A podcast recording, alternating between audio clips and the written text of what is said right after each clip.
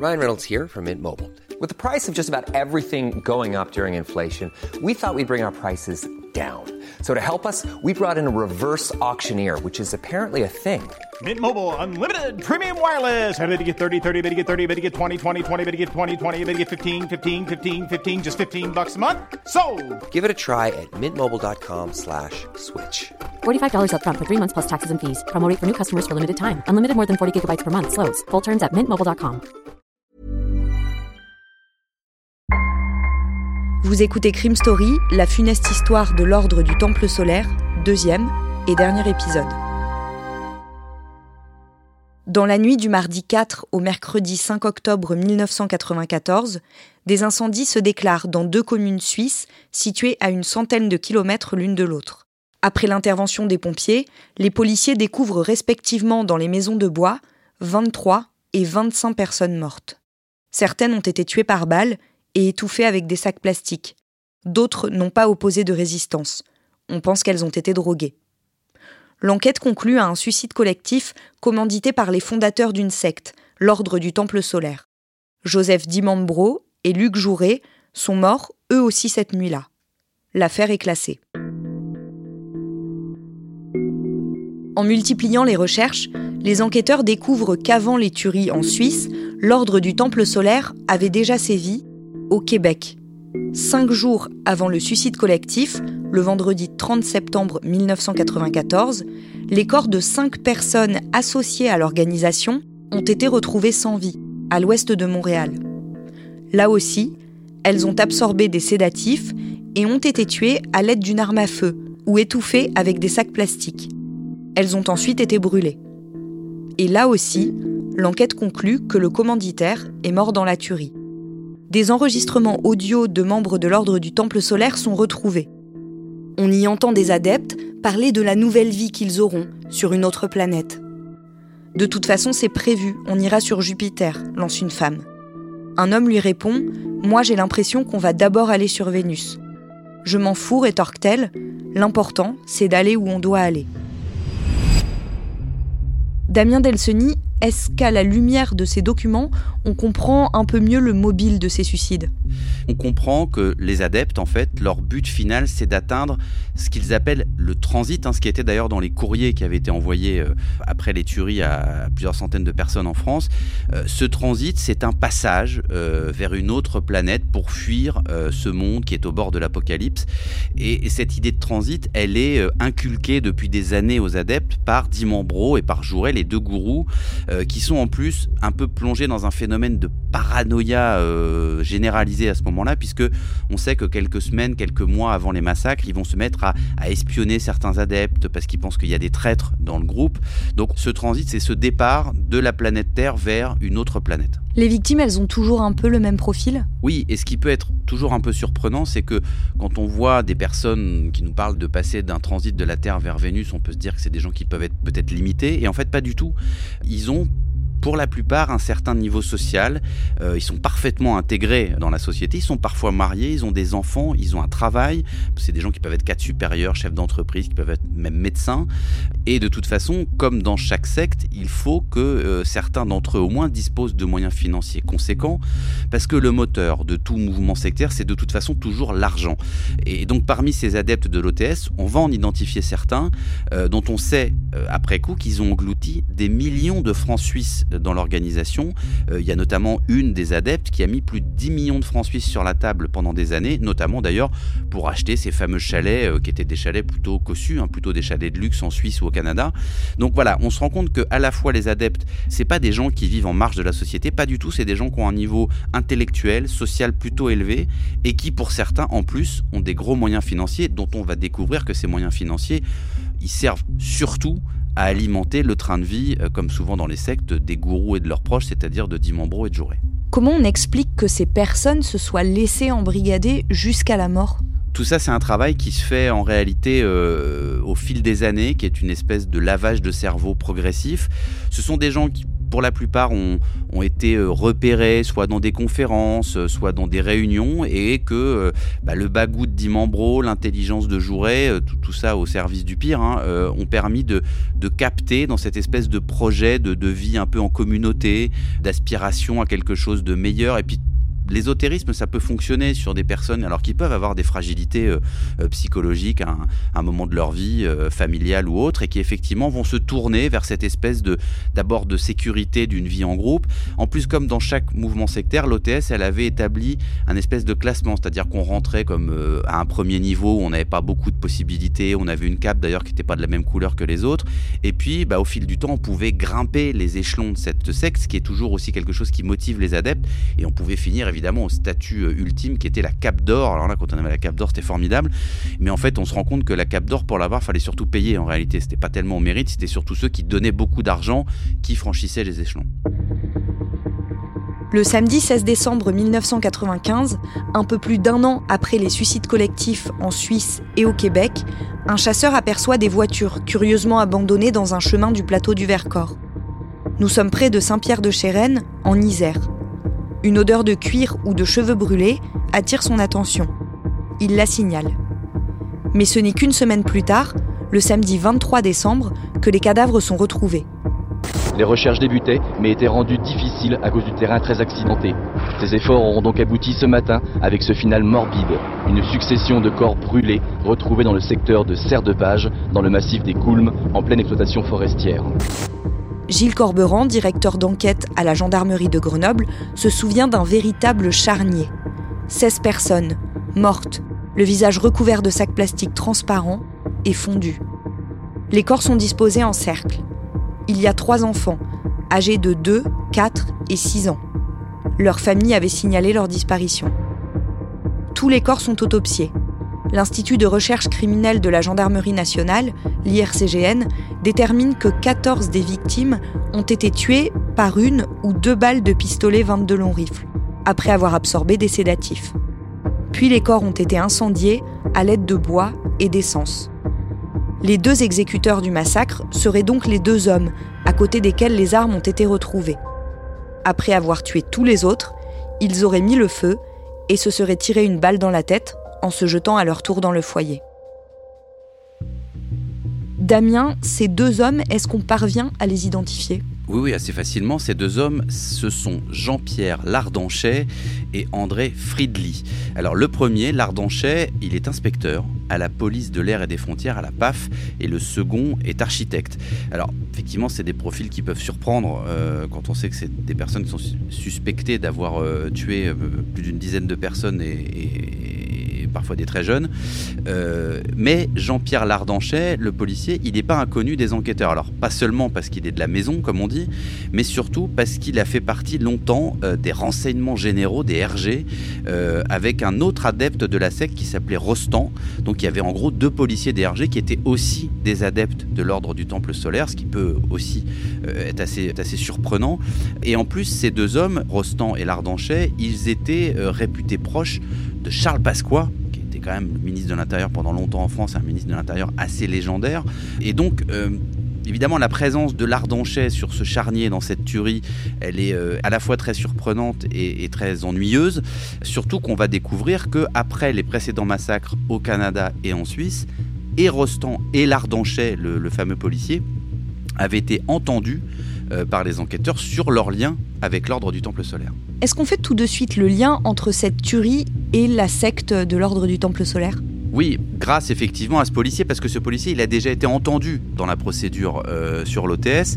Et puis, il y a quand même aussi euh, cette espèce de mise en scène avec ces corps euh, qui sont un peu disposés en étoile, et puis l'utilisation de sédatifs, les incendies, enfin tout ça ressemble fort au mode opératoire de l'OTS. On pensait qu'avec la mort des deux gourous de cette secte, il n'y avait pas de possibilité que ce type de tuerie se produise à nouveau. C'est effectivement très déroutant parce que on comprend pas euh, comment un an après, alors que les gourous sont morts, alors que cette hôtesse ne semble plus exister, eh ben, elle est encore quelque part vivante dans la mort, quoi. En France, cette tuerie-là, c'est vraiment une déflagration. Oui, parce que c'est la première fois sur, le sol français, en métropole, que les adeptes d'une secte se donnent la mort collectivement. C'est vraiment une, vraie honte de choc. Et puis il y a quand même le nombre. Hein. Il y a quand même, on est, on est sur, sur 16 personnes. Parmi ces victimes, il y a des enfants. Il y a même d'ailleurs les enfants du fameux policier Lardanchet, hein, qui fait partie lui aussi des victimes. Donc ça veut dire que il a tué euh, ses propres enfants avant de se tuer lui-même. Donc, évidemment, l'onde de choc du massacre euh, du Vercors, elle va largement dépasser les frontières françaises et très vite, il va y avoir des dizaines de journalistes qui vont affluer euh, du monde entier dans ce coin un peu perdu de la montagne du Vercors.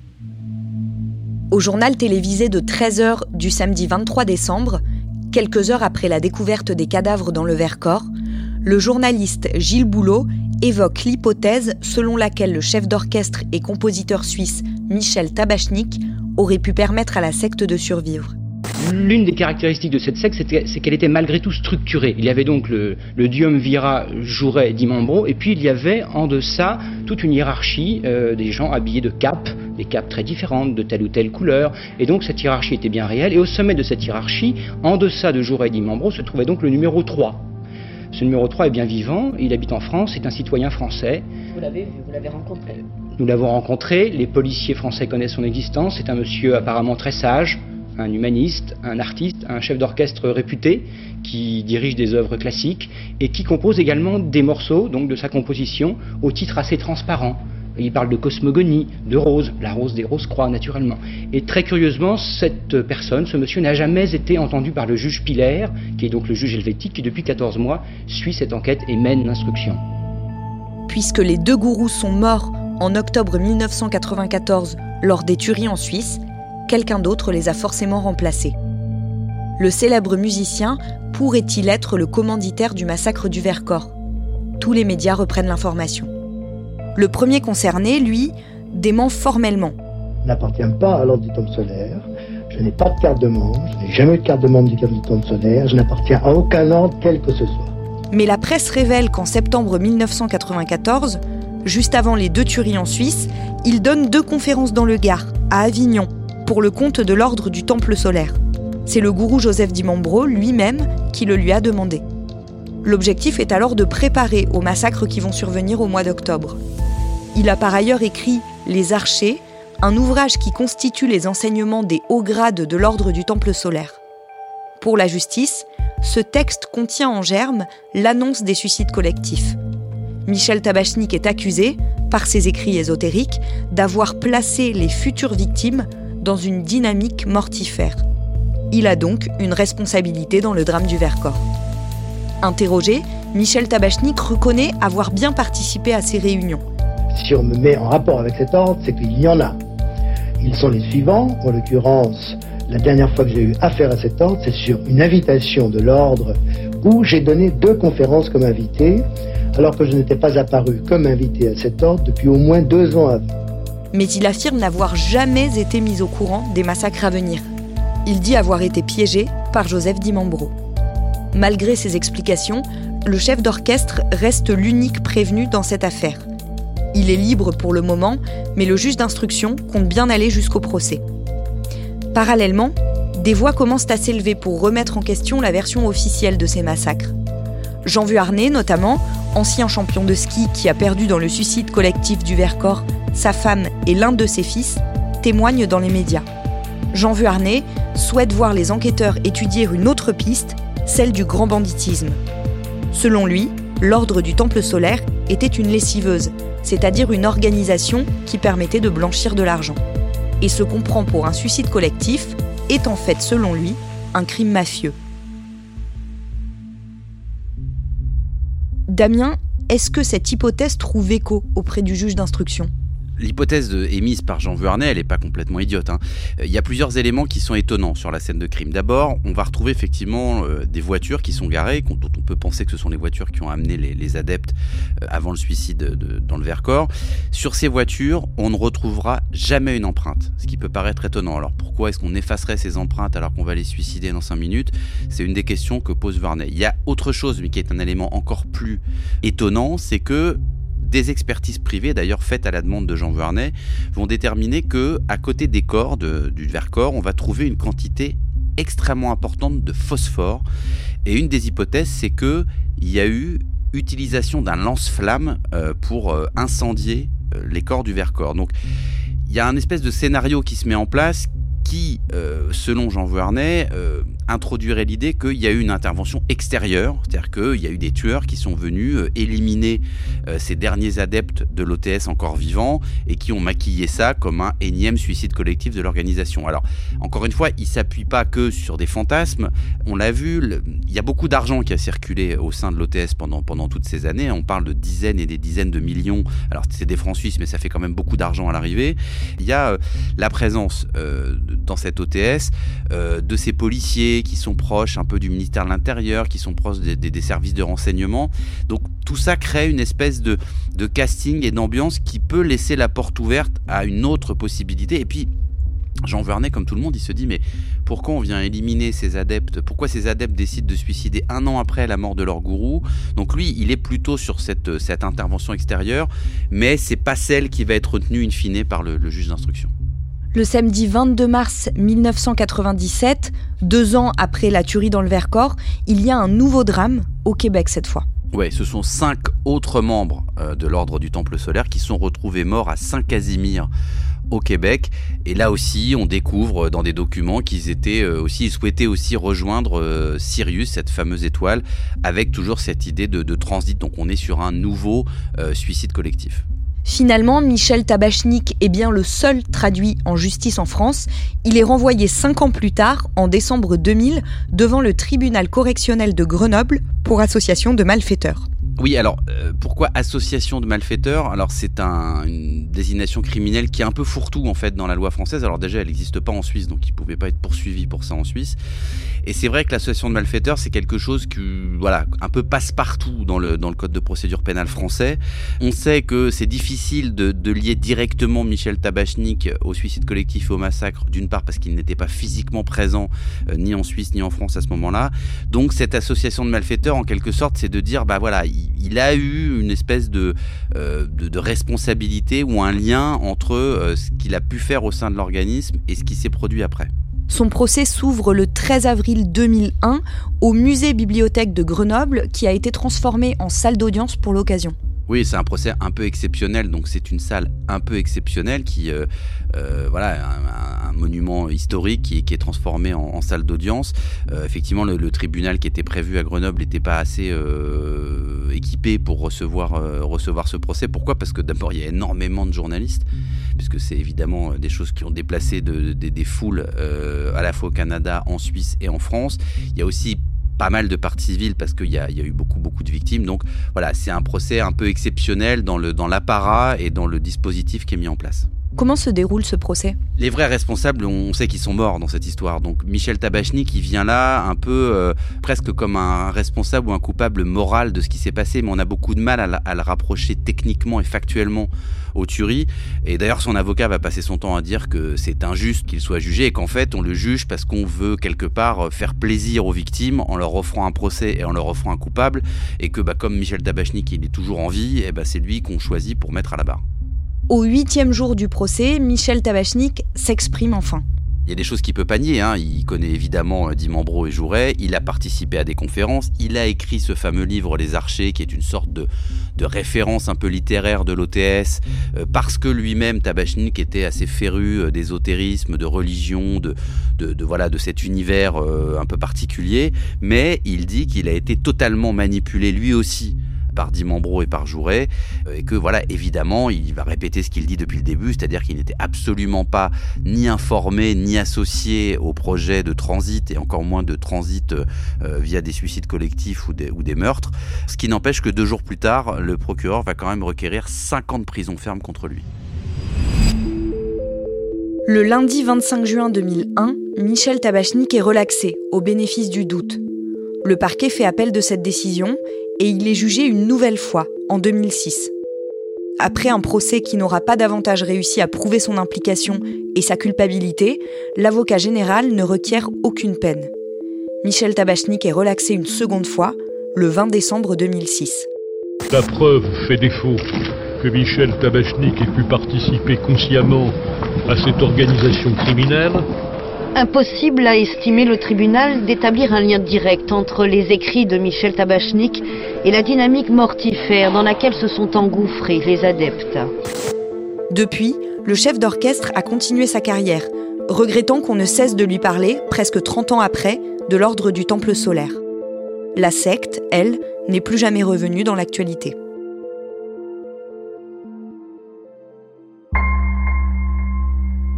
Vous venez d'écouter Crime Story, le podcast fait divers du Parisien.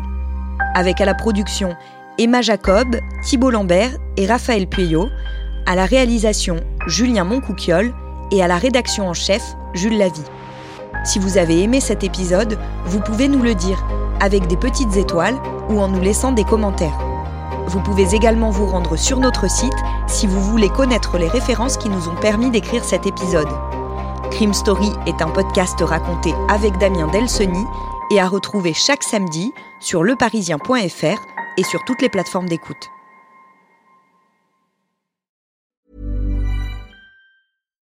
Hi, I'm Daniel, founder of Pretty Litter. Cats and cat owners deserve better than any old-fashioned litter. That's why I teamed up with scientists and veterinarians to create Pretty Litter. Its innovative crystal formula has superior odor control and weighs up to 80% less than clay litter. Pretty Litter even monitors health by changing colors to help detect early signs of potential illness. It's the world's smartest kitty litter. Go to prettylitter.com and use code ACAST for 20% off your first order and a free cat toy. Terms and conditions apply. See site for details.